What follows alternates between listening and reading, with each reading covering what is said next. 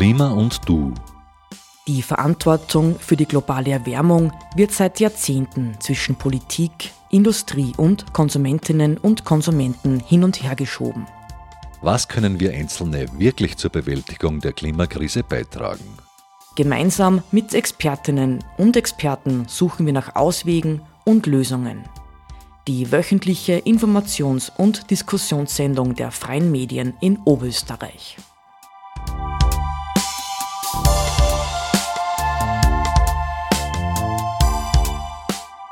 Herzlich willkommen zu Klima und Du. Draußen wird es jetzt schon kalt, es ist schon Herbst, darum habe ich mir einen Rollkragenpulli angezogen. Ich habe mich gedämmt. Bei mir sitzt jetzt Ebba Bürgel-Goodwin, sie ist zertifizierte Gebäudeenergieberaterin. Sie sagt, bevor man aus dem Haus geht, sollte man sich eine Haube und einen Mantel anziehen. Wie kann man denn diese Metapher auf ein Haus umlegen? Ich bin vor einigen Jahren immer wieder gefragt worden, ja, bringt denn das was mit der Dämmung?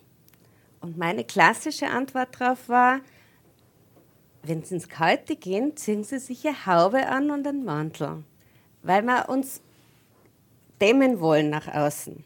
Und genauso ist es mit dem Haus.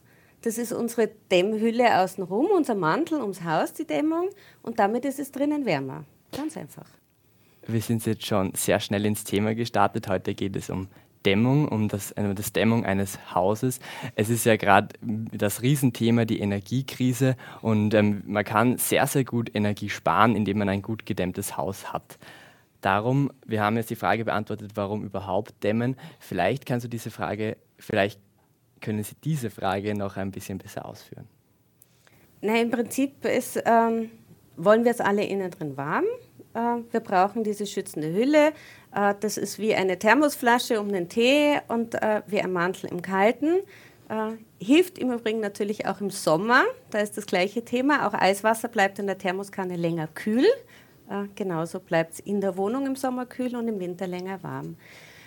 wir haben Zeiten hinter uns, da war Energie extrem billig und wir haben uns eigentlich keine großen Gedanken darüber gemacht, äh, dann hat es angefangen, aus ökologischen Gründen zu sagen, wir wollen weniger Energie verbrauchen. Und inzwischen wird es immer mehr auch zum wirtschaftlichen Zwang, äh, dass wir wenig Energie verbrauchen. Äh, wir wollen es ja drinnen nach wie vor warm haben. Meine Eltern haben mich als Kind immer wieder oft geschimpft, wenn ich meine Jacke immer ein bisschen offen hatte, hier oben beim Reißverschluss. Übertragen, übertragen ist es ein wenig wie das Fenster zu kippen. Sie sind ja selbst Mutter. Warum muss man denn da schimpfen?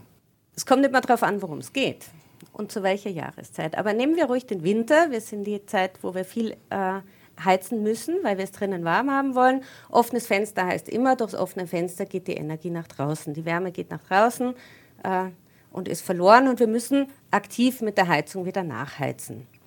Wenn wir lüften wollen, wir müssen ja lüften, wir müssen die Feuchtigkeit abführen, wir müssen die äh, ungute Luft abführen, dann einfach kurz aufreißen, querlüften, äh, schneller Luftaustausch und wieder zumachen, um nicht dauerhaft langsam Energie äh, zu verlieren.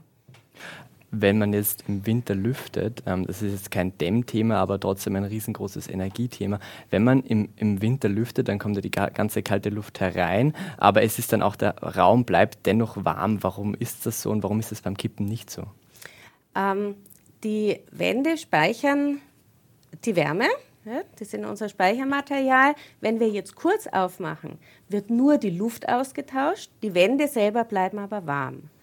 Wenn wir kippen, dann müssen wir erstens sehr, sehr viel länger offen lassen, äh, um den gleichen Luftaustausch zu schaffen. Und in dieser langen Zeit kühlen natürlich die Umgebungsflächen mit ab. Also ganz extrem kann das sein um die Fenster herum. Also das ist das Schlimmste, was man machen kann, im Kalten lange die Fenster auf Kipp machen, in Räumen, die vielleicht auch noch feucht sind. Und die Fensterleibungen kühlen extrem aus. Im schlimmsten Fall haben wir dann ein Schimmelproblem in Folge. Sie sprechen bereits das Schimmelproblem an. Ähm, es heißt, auch ab 16 Grad Raumtemperatur im Winter können Schimmelprobleme entstehen. Ähm, Sie haben mir bereits im Vorhinein gesagt, dass Sie Angst haben, dass jetzt im, im, im Zuge der Energiekrise die Häuser zum Teil zu kühl werden und so sich viel Schimmel bilden kann. Warum bildet sich denn überhaupt Schimmel, wenn es kälter ist? Ähm, wir kennen den Effekt alle, äh, wenn wir vom Kalten ins Warme kommen. Wenn wir noch kalt sind, wir kennen das von Brillen zum Beispiel, wenn wir draußen sind und dann ins Warme treten, läuft die Brille an. Äh, das liegt daran, dass äh, warme Luft mehr Feuchtigkeit aufnehmen kann als kalte Luft oder kalte Oberflächen. Äh, und wenn jetzt bestimmte Bereiche kälter sind, wie zum Beispiel die Brille, dann legt sich dort die Feuchtigkeit an. Und das passiert im Raum genauso. Also wenn wir Bereiche haben, die kälter sind als der Raum selber, dann legt sich dort die Feuchtigkeit an, sie kondensiert dort äh, und da kann dann der Schimmel wachsen.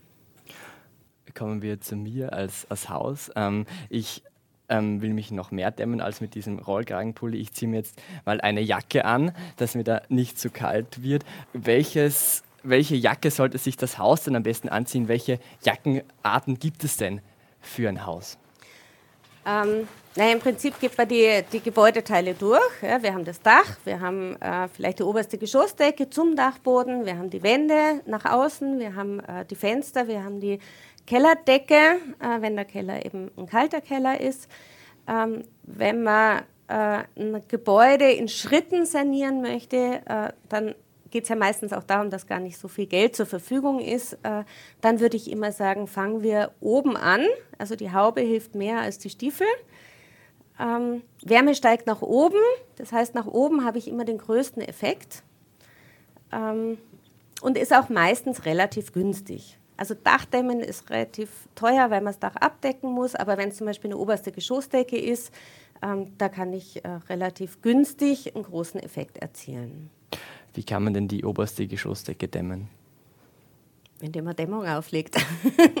also da gibt es, äh, ja, kommt immer darauf an, ist begehbar oder nicht, aber im Prinzip kann ich fast alles oben auflegen. Ähm. Welche Stoffe gibt es denn da, die man nach oben auflegen kann? Äh, also bei, bei oberster Gestoßdecke würde ich eher sagen, äh, vielleicht was Einfaches, Weiches. Zellulose wäre jetzt mal das Billigste, was mir einfällt dazu, günstigste. Äh, das äh, wird einfach nur, kann ich in Säcken auffädeln, äh, also einfach aufschütten.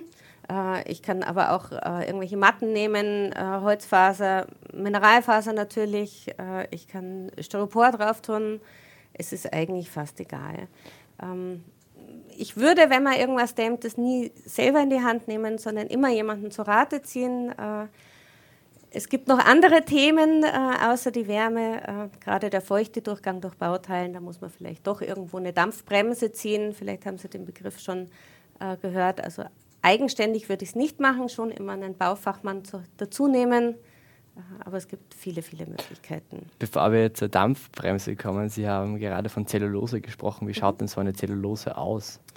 Ähm, ich habe wenige Dämmstoffe mitgebracht, das kennen wahrscheinlich alle äh, Styropor, EPS-Dämmung. Ähm, was habe ich hier noch? Äh, hier habe ich ein Produkt ähm, aus Hanf.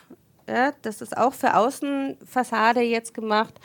Äh, ich habe hier Zellulose. Man wird es nicht sehr gut sehen wahrscheinlich, aber das sind äh, gehackte ähm, Papierschnipsel, also Altpapier, das dann noch ähm, versetzt wird mit ein paar Stoffen, damit es äh, brandsicher ist und solche Dinge.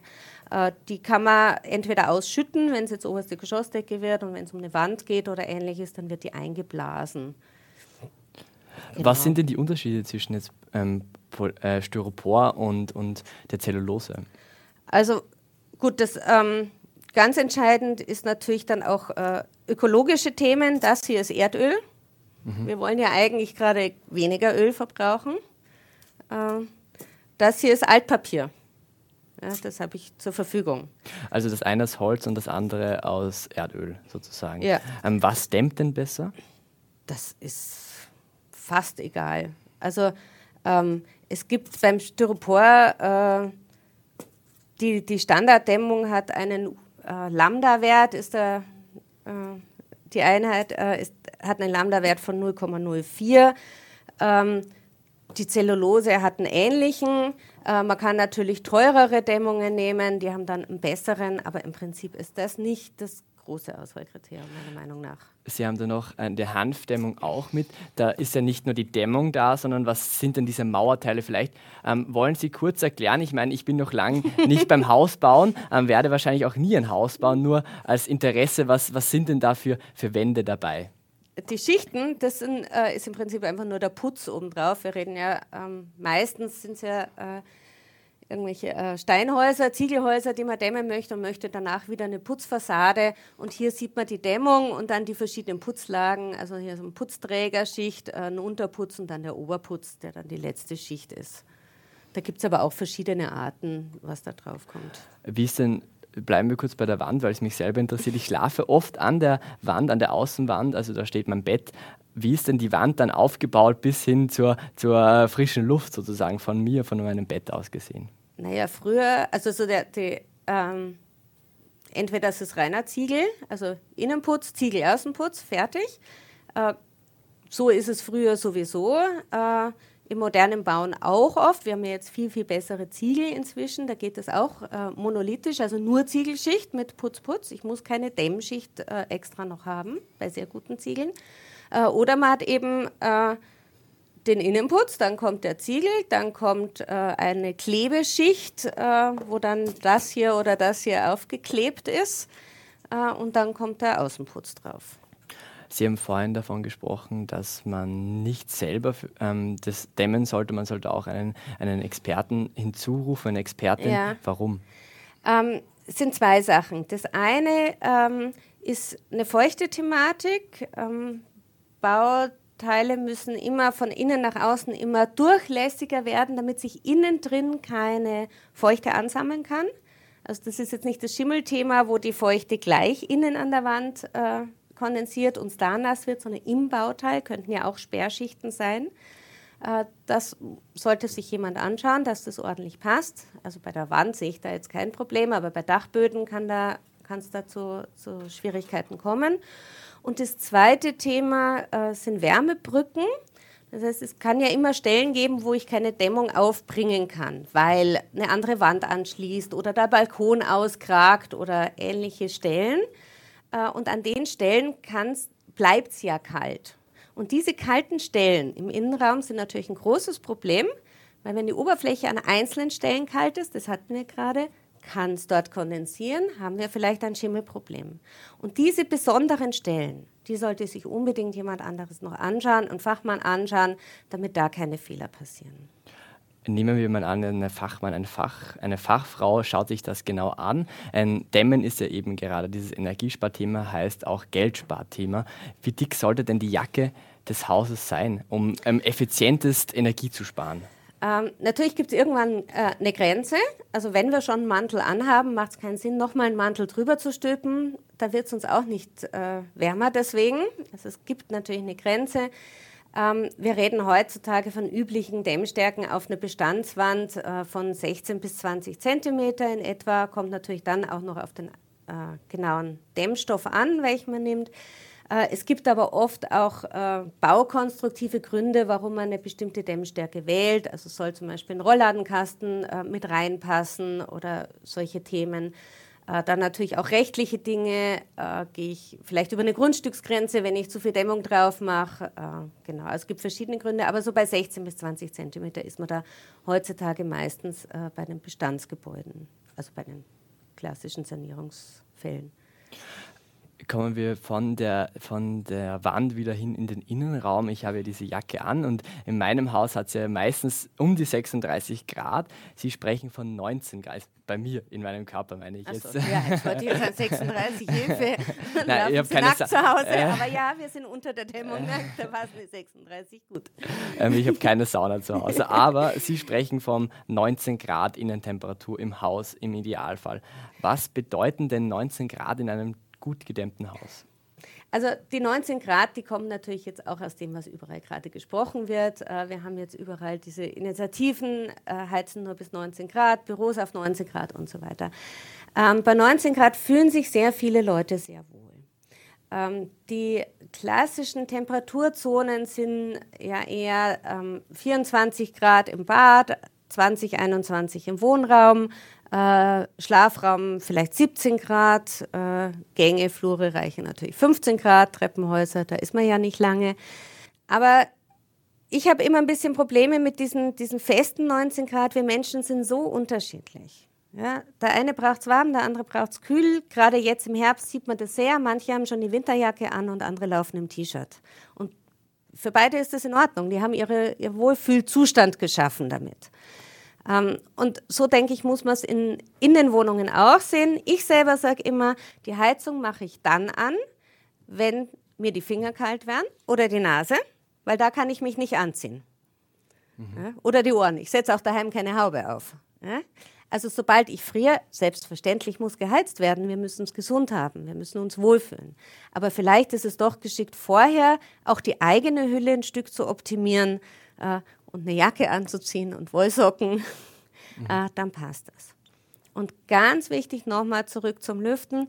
Wer die Temperatur reduziert, bitte, bitte ordentlich lüften. Das ist mir wirklich ein Anliegen.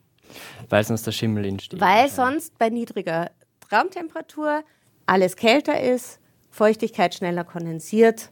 Da sind wir jetzt schon so bei dem Thema verschiedene Raumtemperaturen für verschiedene Orte im Haus, nämlich ähm, oftmals hat es ja in den meisten Räumen konstant überall 21 Grad. Ich habe mir dann in meiner Vorbereitung überlegt, naja, Strom kostet viel Geld, Energie kostet viel Geld. Warum dann nicht einfach nur das Schlafzimmer und das Wohnzimmer heizen und alle anderen ähm, Orte, die die Heizung einfach ausstellen? Selbstverständlich. Also Räume, die nicht oder wenig benutzt sind, äh, die muss man natürlich nicht so hoch heizen. Aber man muss sie heizen. Ein bisschen wäre schon geschickt, ja. Also auch überfrostfrei. Also den Gang genau. auch beheizen da. Der Gang heizt sich von selber. Der ist in der Mitte der Wohnung. Der heizt sich von den Nachbarräumen von alleine. Ähm, was, ähm, was eine Gefahr sein kann, wenn man einzelne Räume nicht heizt, ist, wenn man sie dann doch benutzt und die Tür offen lässt zu den warmen Räumen, äh, dann äh, geht natürlich die warme und etwas feuchtere Luft in den kalten Raum und dort haben wir wieder ein Problem. Also wenn, dann bitte die Räume direkt beheizen und nicht über den Nachbarräume mitheizen. Das ist auch noch so ein Thema. Sie sprechen jetzt schon, wenn, dass, die, dass sich die Wärme verschiebt und in einen anderen Raum geht. Ich kenne das von mir selber, wenn ich nur eine Jacke aufhabe und keine Haube, ähm, dann verschiebt sich oftmals die gesamte Wärme in den Kopf und dann wird mir auch kalt, eben auf den Ohren und auf der Nase, wie Sie davon sprechen. Wie viel Potenzial hat dann das Dämmen, Sie haben es vorhin schon angesprochen, des Dachbodens? Denn ein Freund von mir, der hat, ähm, wohnt im Dachgeschoss und der hat auch einen begehbaren Dachboden, der nicht gedämmt ist. Wie viel ähm, Potenzial steckt dann dort? Naja, das kann ich jetzt äh, schwer sagen, weil es ja immer darauf ankommt, wie gut oder schlecht sind die anderen Bereiche im Gebäude. Was ich aber sagen kann, ist, äh, Dachbodendämmen rentiert sich immer. Also ich kenne keinen Fall, äh, wo das nicht innerhalb von, äh, sagen wir mal, äh, zehn Jahren wieder eingespart gewesen wäre. Die Kosten. Mhm. Ja, also das rentiert sich immer, immer, immer ähm, und ist eine günstige Möglichkeit. Ja. Jetzt ziehe ich mich wieder aus. Ich habe mich schon mittlerweile zu gut gedämmt, das ist mir dann schon ein wenig heiß darin. Aber ähm, Sie sprechen schon von den Kosten. Es ist ja, ähm, Klima ist ja eine Sendung für Konsumentinneninformation bedeutet, ähm, wie können Konsumentinnen am besten auch sparen. Jetzt nehmen wir mal an, wir haben ein eigenes Haus. Ähm, das ist eine sehr privilegierte Situation, aber nehmen wir mal diesen Fall an ähm, ähm und können selber entscheiden, was wir dämmen. Wir und wir dämmen jetzt angenommen mit Zellulose. Ab welchem Zeitpunkt haben wir sozusagen die Kosten dieser Dämmung wieder herinnen? Ähm, also meistens äh, sprechen wir hier von Zeiten, wenn ich jetzt das ganze Haus nehme ja, und wirklich eine große Sanierung mache, von äh, 20 bis 30 Jahren. Das ist ein langer Horizont, das weiß ich auch. Ähm, wenn man ordentlich rechnet, dann muss man aber sagen, üblicherweise stehen bestimmte Kosten sowieso an. Also wann wird denn gedämmt? Ja, äh, meistens dann, wenn das Haus in keinem guten Zustand mehr ist. Und dann darf ich eigentlich, wenn ich ordentlich rechne, diese Energiemaßnahmenkosten äh, nur den Bereich nehmen, der wirklich für das zusätzliche Energiesparen da ist. Das heißt, nehmen wir an, das Fenster ist kaputt, ich muss es sowieso ersetzen. Also wir nennen das auch fachlich die sowieso Kosten. Ja, ich muss das sowieso ersetzen. Äh, dann nehme ich das Standardfenster als sowieso Kosten und nur das, was das energetisch bessere Fenster mehr kostet, das werte ich eigentlich als die zusätzlichen Energiesparmaßnahmen kosten. Ja, also das ist ein bisschen kompliziert oft. Ähm, und diese Energie, also die zusätzlichen Kosten für die energetischen Maßnahmen, äh, die sind je nach Maßnahme, je nach Produkt, je nach Zustand, äh, zumindest in der absehbaren Zeit irgendwann wieder da dass ich das richtig verstehe. Die meisten Häuser dämmt man jetzt nicht, weil die Ziegeln schon ähm, gut genug gedämmt sind. Ähm, liege ich da richtig? Ja. Ähm, aber Häuser, die jetzt, ähm, und wir kommen nachher dazu, 50er, 80er Häuser, vielleicht noch ähm, ältere Häuser, die dämmt man dann schon. Wie, wie, wie schaut das dann aus? Ähm, reißt man dann die Wand auf oder wie kommt die Dämmschicht dann in das Haus? Also bei der Außenwand wird es ja nur außen dran gemacht. Da brauche ich überhaupt nichts sonst. Äh, das geht alles von außen. Ähm, Dachboden ähm, muss ich natürlich den Dachboden zugänglich haben. Also ich muss irgendwie reinkommen. Es gibt ja auch so kleine Spitz, wo ich eigentlich gar nicht hinkomme.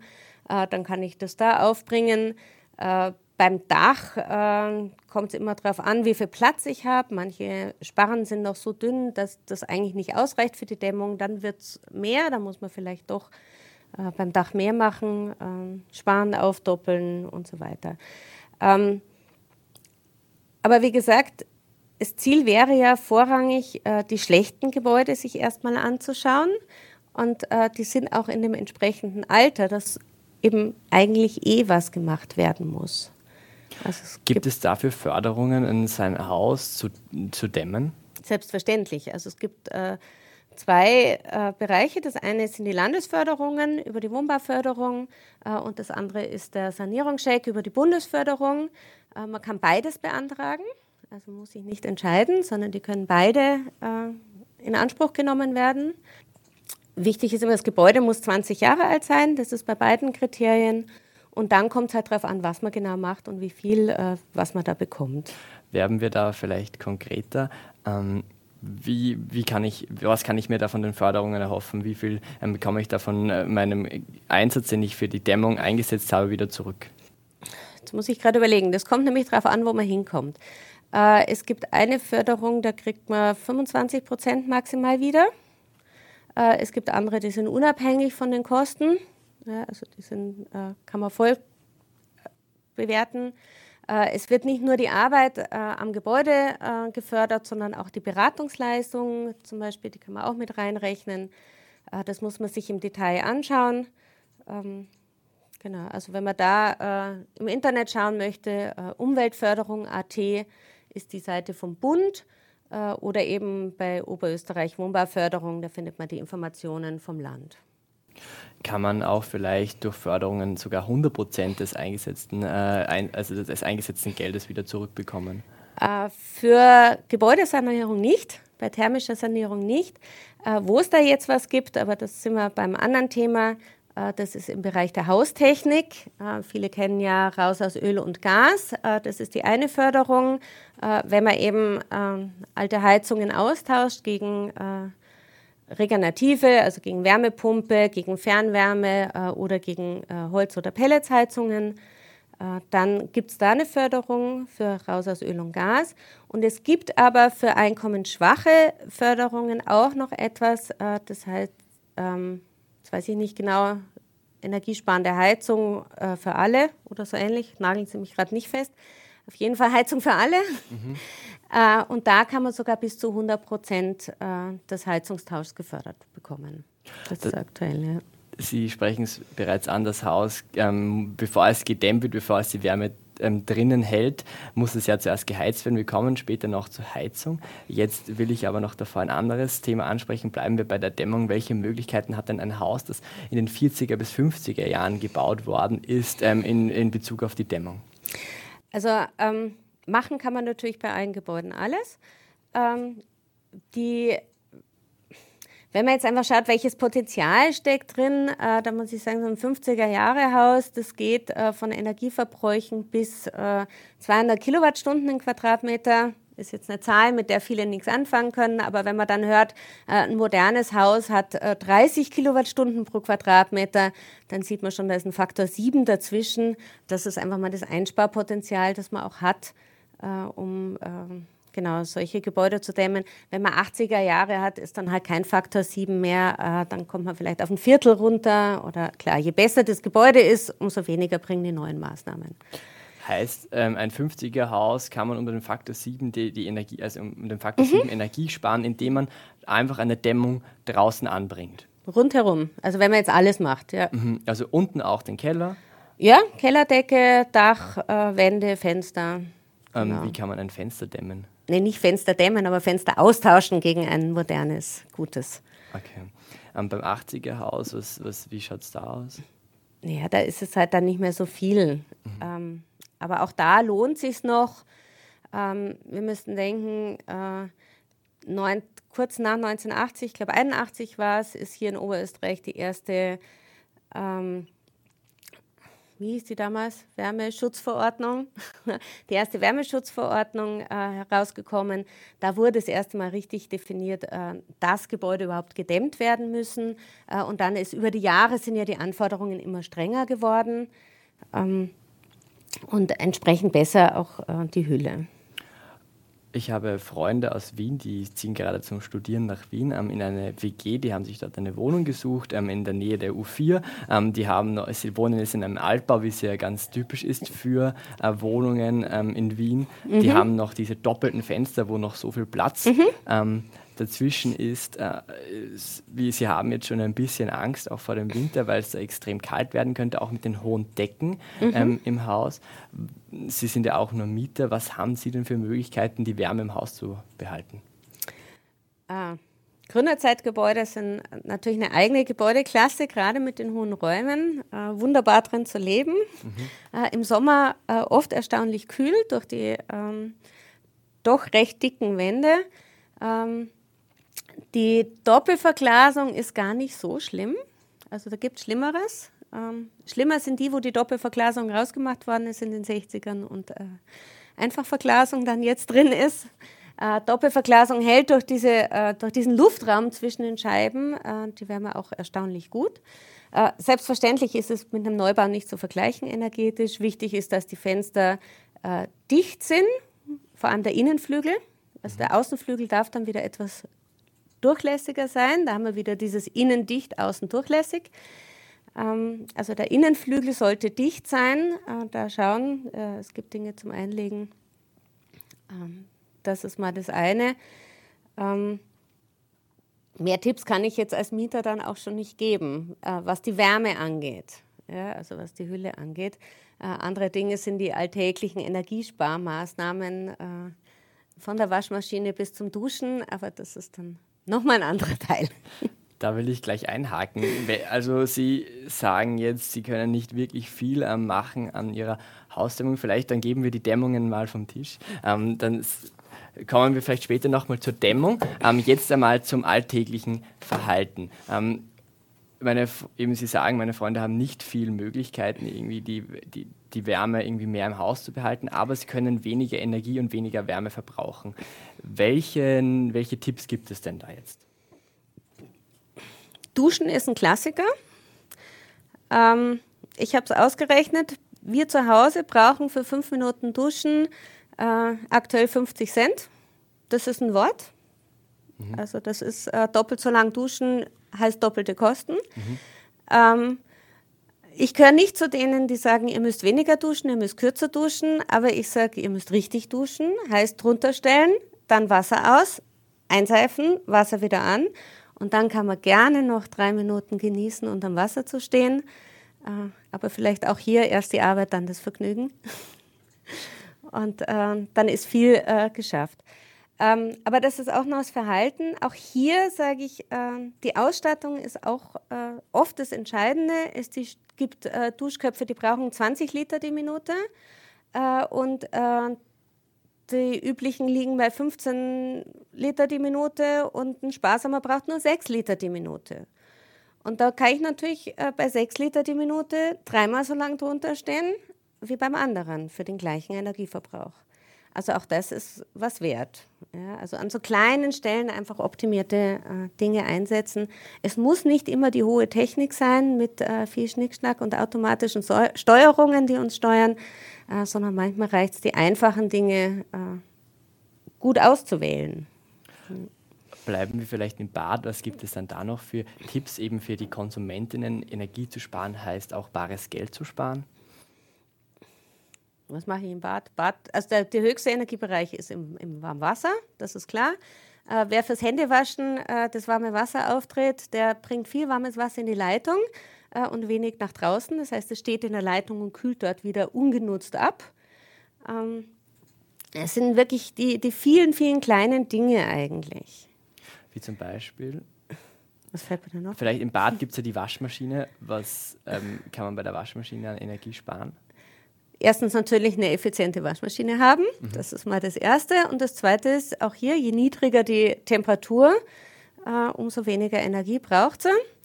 Ähm, also Kochwäsche braucht es eigentlich gar nicht. Äh, ab 60 Grad äh, stirbt Protein ab. Also da ist es äh, auch desinfizierend, mhm. also 60 Grad reichen. Äh, moderne Waschmaschinen haben, wenn sie einen 60 Grad Gang haben, auch nur kurze Momente, die sie so hochheizen und den Rest äh, auf einer niedrigeren Temperatur. Ähm, aber die Alltagswäsche geht sowieso mit 30, 40 Grad. Gehen wir vielleicht vom Bad in, in, den Gang zur Küche. In der Küche gibt es ja dann auch sozusagen kleine Tricks. Welche Tricks gibt es hier in der Küche, um Energie zu sparen? Muss ich jetzt sagen, dass man den Deckel auf den Topf lässt? Äh, ich weiß nicht. Ähm, ja, warum nicht? Also, ähm, ich glaube, ja, ja. Eh, also alles, wo, wo, wo Wärme nach draußen kann, natürlich. Also klar, wenn der Deckel auf dem Topf ist, bleibt die Wärme drin. Äh, was gibt es noch? Ähm, wenn man Wasser zum Kochen bringen will, ist der Wasserkocher effizienter als die Herdplatte. Kleine Sachen. Mhm. Genau. Also das, ja, ist was. Äh, Natürlich macht Sinn, nach Wärme äh, am Ofen jetzt zu nutzen. Beim Backofen äh, ist es wurscht. Ich kenne immer so Sachen, äh, machen wir die Tür vom Backofen auf, damit es in die Wärme, äh, in den Raum kommt und nicht woanders hin. Ja, woanders soll es denn hinkommen? Das ist vollkommen egal. Ob es durch den Ofen äh, über die Seite in den Raum kommt oder durch die Tür. Das macht gar keinen Unterschied. Was einen Unterschied macht, ist, dass ich nicht meinen Backofen vorheize und dann noch eine halbe Stunde warte, bevor ich das Essen reinschiebe, äh, sondern natürlich äh, solche Zeiten, so ungenutzte Zeiten weglasse. Viele Menschen sagen jetzt vielleicht, naja, diese Tipps, die kenne ich schon, ähm, vielleicht die befolge ich auch zum Teil. Ähm, Sie haben mir bereits verraten, diese Tipps haben vielleicht wenig, sind wenig Unterschied im Verhalten, jetzt im Gefühl, aber haben einen großen Nutzen. Wie groß kann denn dieser Nutzen sein energietechnisch im Haushalt, wenn man sein Verhalten verändert? Ähm, ich weiß es nicht. Es ist, die Bedürfnisse sind so unterschiedlich. Mhm. Ähm, was ich persönlich sagen kann, ist, ähm, bei jedem Umzug, den ich noch hinter mir hatte, äh, haben wir 30 Prozent weniger bezahlt als unser Vormieter. Äh, und wir haben einen Stromverbrauch äh, von gut 3000 Kilowattstunden äh, bei einem Sechs-Personen-Haushalt privat. Äh, das entspricht einem durchschnittlichen Drei-Personen-Haushalt. Und dabei habe ich äh, nicht das Gefühl, an Komfort einzusparen. Das ist mir immer wichtig. Ich spare nicht am Komfort. Wir haben elektrische Geräte, wir schauen Fernsehen, äh, wir haben einen Backofen, wir haben, ich weiß nicht, alles Mögliche, was wir auch aktiv nutzen. Ähm, aber vielleicht gehen wir einfach im Ganzen ein bisschen bewusster damit um, ähm, sodass wir da eher an den untersten Grenzen immer schrappen wir haben jetzt schon viel vom Dämmen gesprochen, aber nicht, ähm, wie bereits vorher erwähnt, wie sich das Haus überhaupt aufheizen soll. Was sind denn effiziente Energieträger? Welche Heizungstypen gibt es denn überhaupt und welche sind die effizientesten? Ähm, Vielleicht reden wir mal, welche Heizungstypen es überhaupt gibt. Naja, was haben wir? Es gibt die alten Ölheizungen, es gibt Gasheizungen, es gibt dann, ging dann weiter mit Brennwertgeräten. Da wird äh, eben vom Abgas nochmal Wärme genutzt über Kondensat. Äh, das ist diese Brennwertnutzung. Äh, es gibt äh, Holzheizungen, äh, sowohl den Kachelofen als auch äh, moderne Pelletsheizungen. Äh, es gibt Wärmepumpen, äh, da verschiedene, äh, eben die, welche die aus der Luft noch Wärme sich holen, Grundwasserwärmepumpen oder mit Boden, also ja, genau mit Erdsonden Wärmepumpen. es gibt Fernwärme, also es ist genau. Der Weg ist ganz klar, wir müssen weg von Öl und Gas, wir müssen weg von den fossilen Energieträgern und hin äh, zu immer mehr regenerativen Energieträgern. Welche dieser Energieträger, über die Sie jetzt gesprochen haben, ist denn Ihrer Meinung nach die, die effizienteste, die, die man jetzt, wenn man jetzt ähm, die Möglichkeit hat, für die man sich entscheiden soll? Da sage ich das nicht. nee, das geht nicht. Mhm. Äh, das geht deswegen nicht, weil Gebäude unterschiedlich sind. Mhm. Also ähm, in, einem, in einem modernen Neubau ähm, würde ich sagen, meistens ist es die Wärmepumpe. Die Wärmepumpe funktioniert zwar mit Strom, äh, holt aber äh, über Kompression äh, aus der Umgebung nochmal Wärme dazu, äh, sodass ich aus einer Kilowattstunde Strom äh, vier Kilowattstunden äh, Wärme machen kann äh, weil ich sie mir eben von draußen dazu hole. Sinnvoll ist sicher, wenn die Flächen da sind, immer eine Ergänzung mit Photovoltaik oder Solarthermie, damit man im Sommer schon mal es quasi einfach so kriegt. Sie haben es jetzt schon angesprochen. Vorhin haben Sie mir verraten, als Kind wurden Sie auch schon sehr geprägt von Ihrer, von ihrer Familie und ähm, eben Solarthermie am Dach. Ähm, Sie hatten damals vielleicht auch einen Solarpanel am Dach, ähm, weiß nee, ich jetzt nicht, aber nicht. dafür ein kleines Windrad. Was hat denn ja, dieses, ja. ein Windrad am Dach? Das stelle ich mir ähm, ganz äh, lustig vor zum Anschauen. Was hat denn dieses, warum war denn ein Windrad am Dach bei euch? Nein, das war nur ein Spaß eigentlich. Mein Vater hatte damals ein kleines Windrad aufs Dach äh, und verbunden mit einer Glühbirne im Bad ähm, und hat einfach immer geguckt, wie die leuchtet. Das war lustig. Ähm, aber klar ist, äh, wir haben äh, Wind, Wasser, Sonne um uns herum und äh, die lässt sich nutzen. Private Windräder machen keinen Sinn, das sage ich auch dazu. Also, oder sehr, sehr selten. Das ist eine relativ teure Technologie. Ähm, vielleicht bleiben wir bei den Windrädern. Es gibt ja ganz viele Windräder in Niederösterreich. In Tirol mhm. gibt es zum Beispiel kein einziges Windrad und das hat ähm, meistens auch die Politik zu verantworten. Ähm, welche, welche, was hat denn die Politik in der Hand, Ihrer Meinung nach, ähm, außer Förderungen beim Dämmen? Also ähm, wenn es darum geht, die Heizung, im, äh, die Wärme im, im Haus zu lassen. Im Privaten, äh, im Moment ist es äh, damit schon erschöpft. Äh, es wird sich aber ändern, voraussichtlich. Es gibt einen äh, Parlamentsentwurf äh, über ein neues Erneuerbare Wärmegesetz. Äh, das soll noch dieses Jahr kommen, nächstes Jahr in Kraft treten. Mal schauen, wie schnell sie dann wirklich sind und ob das so ganz genauso kommt.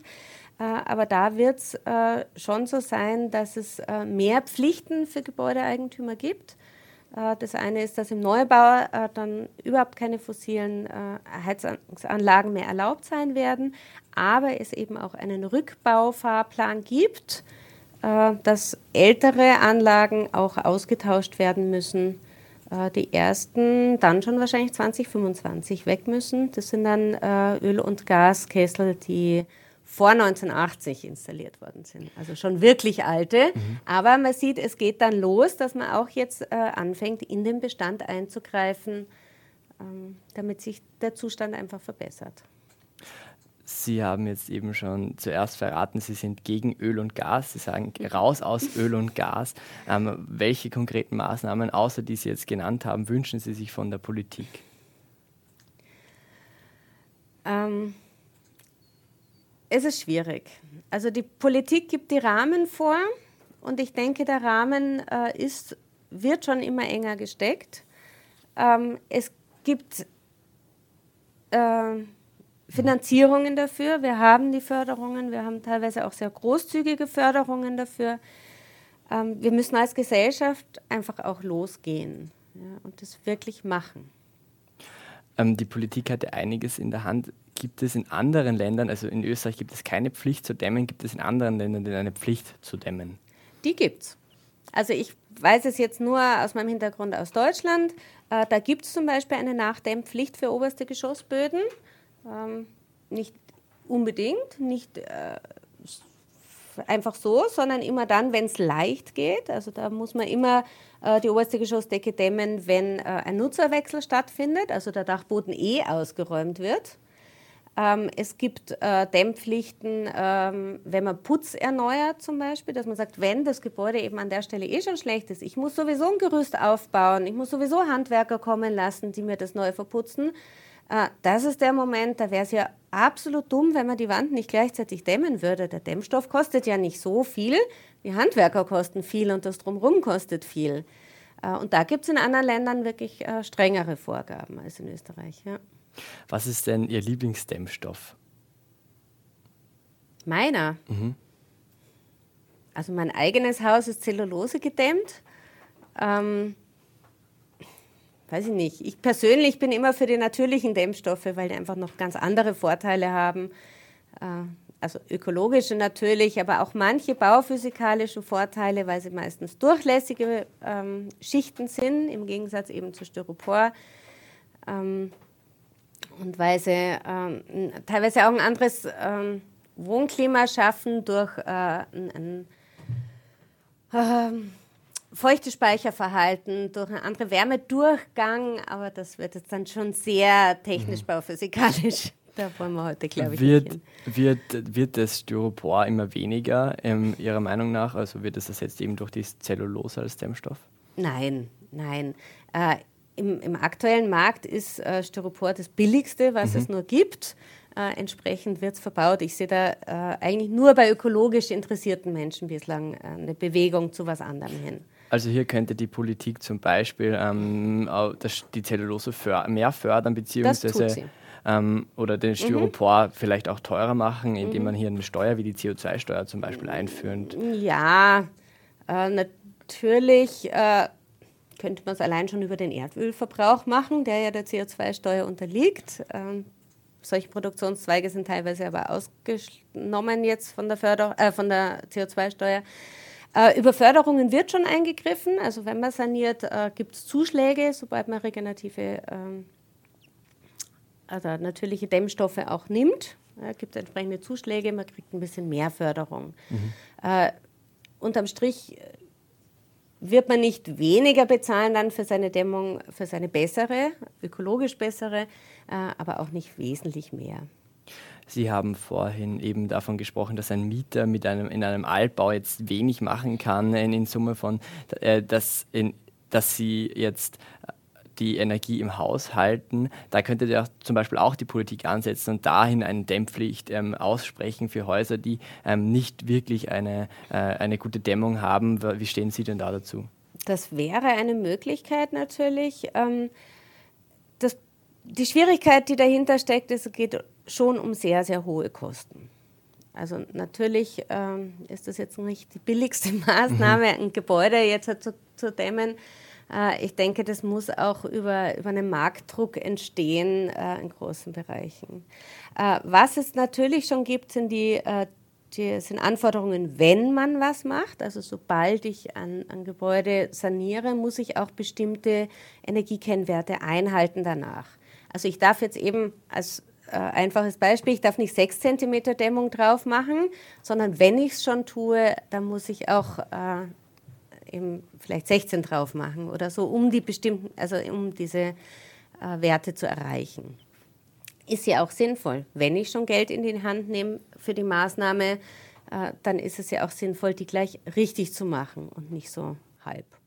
Wenn Sie dann in so einen Altbau reinkommen ähm, und dann sehen, wo da das Potenzial liegen würde oder in generell in Häuser, mhm. Sie haben ja auch einen sehr technischen Blick wahrscheinlich auf, auf Häuser und auf die Dämmung dazu und auf Wände. Wie fühlen Sie sich da, wenn, wenn es da nicht so wirklich ähm, wenn durch einfache Maßnahmen, die gesetzt werden könnten, viel Energie und Geld gespart werden könnte. Wie fühlen Sie sich denn da dabei? Also wenn es dann umgesetzt wird, freue ich mich. Wenn es nicht umgesetzt wird, finde ich es extrem schade, mhm. ähm, weil es ähm, ja, weil es äh, unsinnig ist. Ganz einfach. Also äh, wenn, wenn ich die Investitionssumme stemmen kann und die Möglichkeit habe, das zu verbessern, äh, dann ist nicht nur so, dass ich danach Energie spare. Es passieren ja noch viele, viele andere Dinge im Gebäude. Also es kommt, äh, die, die Behaglichkeit an sich erhöht sich, äh, weil ich äh, die Außenwände jetzt innen nicht mehr so kalt habe zum Beispiel. Also das ist, äh, wenn ich so ein, so ein 50er Jahre Haus jetzt nehme äh, mit dem damals üblichen äh, Konstruktion äh, und einen kalten Winter, dann kann es sein, dass die Außenwand eine, eine, Temperatur von 12 bis 14 Grad hat. Ja, und da ist es einem nicht angenehm. Mhm. Äh, und um sich trotzdem wohl zu fühlen, muss ich dann eigentlich auf 25, 26 Grad heizen, äh, um immer noch eine Wohlfühltemperatur mit den kalten Flächen zu haben. äh, das ist ja nicht angenehm. Und wenn ich dann das Haus insgesamt verbessert habe, steigt auch mein allgemeiner Wohlfühlkomfort. Also, also nicht mit, nur die Energie. Mit Behaglichkeit meinen Sie den Wohlfühlkomfort? Ja, also Behaglichkeit ist ein Begriff. Mhm. genau, in der Behaglichkeit stecken verschiedene Dinge drin. da steckt Feuchte drin, also dass es nicht zu trocken ist, die Luft, und nicht zu feucht, von einfach wie unsere Lungen das gerne mögen. Äh, es steckt drin äh, Wärme, es stecken noch ganz andere Faktoren drin wie äh, Zug, also im, im Raum, wenn ich unterschiedliche Temperaturen habe, auch die Innenwand hat, hat 22 Grad, die Außenwand hat vielleicht diese 14 Grad, dann kommt es zu Zugerscheinungen. Äh, ist auch ein Behaglichkeitskriterium, dass es nicht zieht. Äh, es gibt da viele, viele Kriterien, die zu dieser Behaglichkeit zählen. Genau, aber ich nenne es einfach so das Wohlfühlklima in unserem das Gebäude. Wohlfühlklima. Ja. Ähm, Ihr Schwerpunkt ist ja auch unter anderem nachhaltiges und umweltgerechtes Bauen. Ja. In Deutschland haben Sie studiert. Mhm. Wie kam es denn erstens mal zu dem Schwerpunkt und dass Sie in Deutschland studiert haben? In Deutschland habe ich studiert, weil ich Deutsche bin.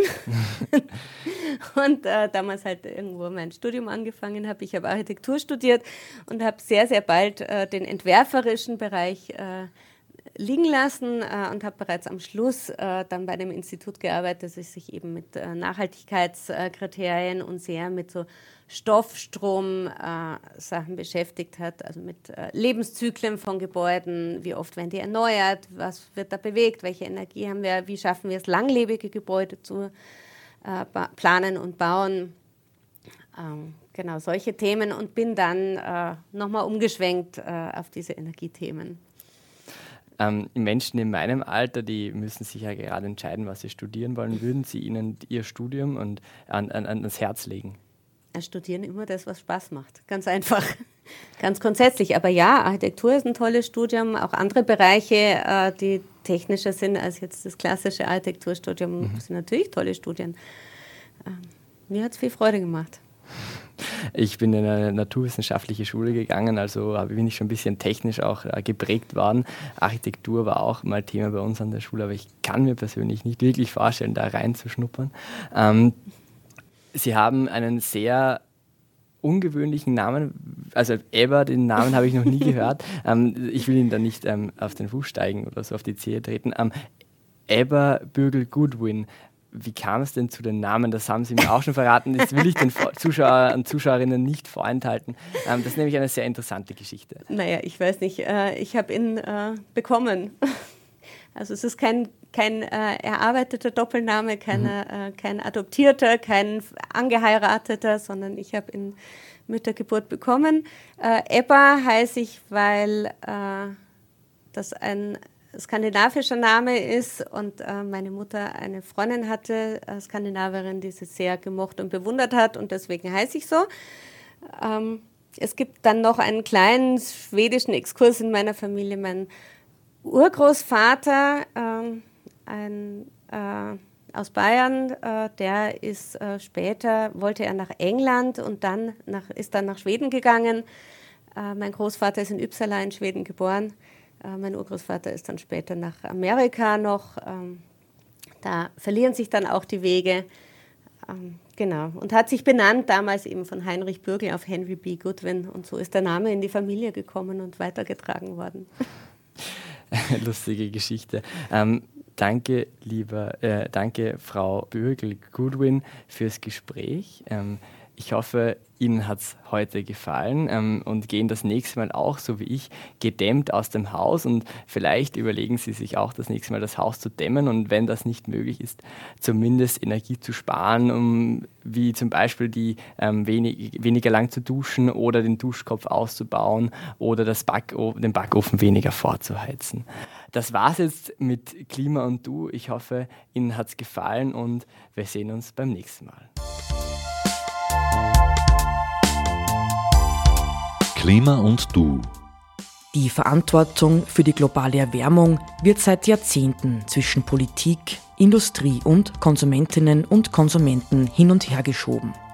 Was können wir Einzelne wirklich zur Bewältigung der Klimakrise beitragen? Gemeinsam mit Expertinnen und Experten suchen wir nach Auswegen und Lösungen. Die wöchentliche Informations- und Diskussionssendung der freien Medien in Oberösterreich.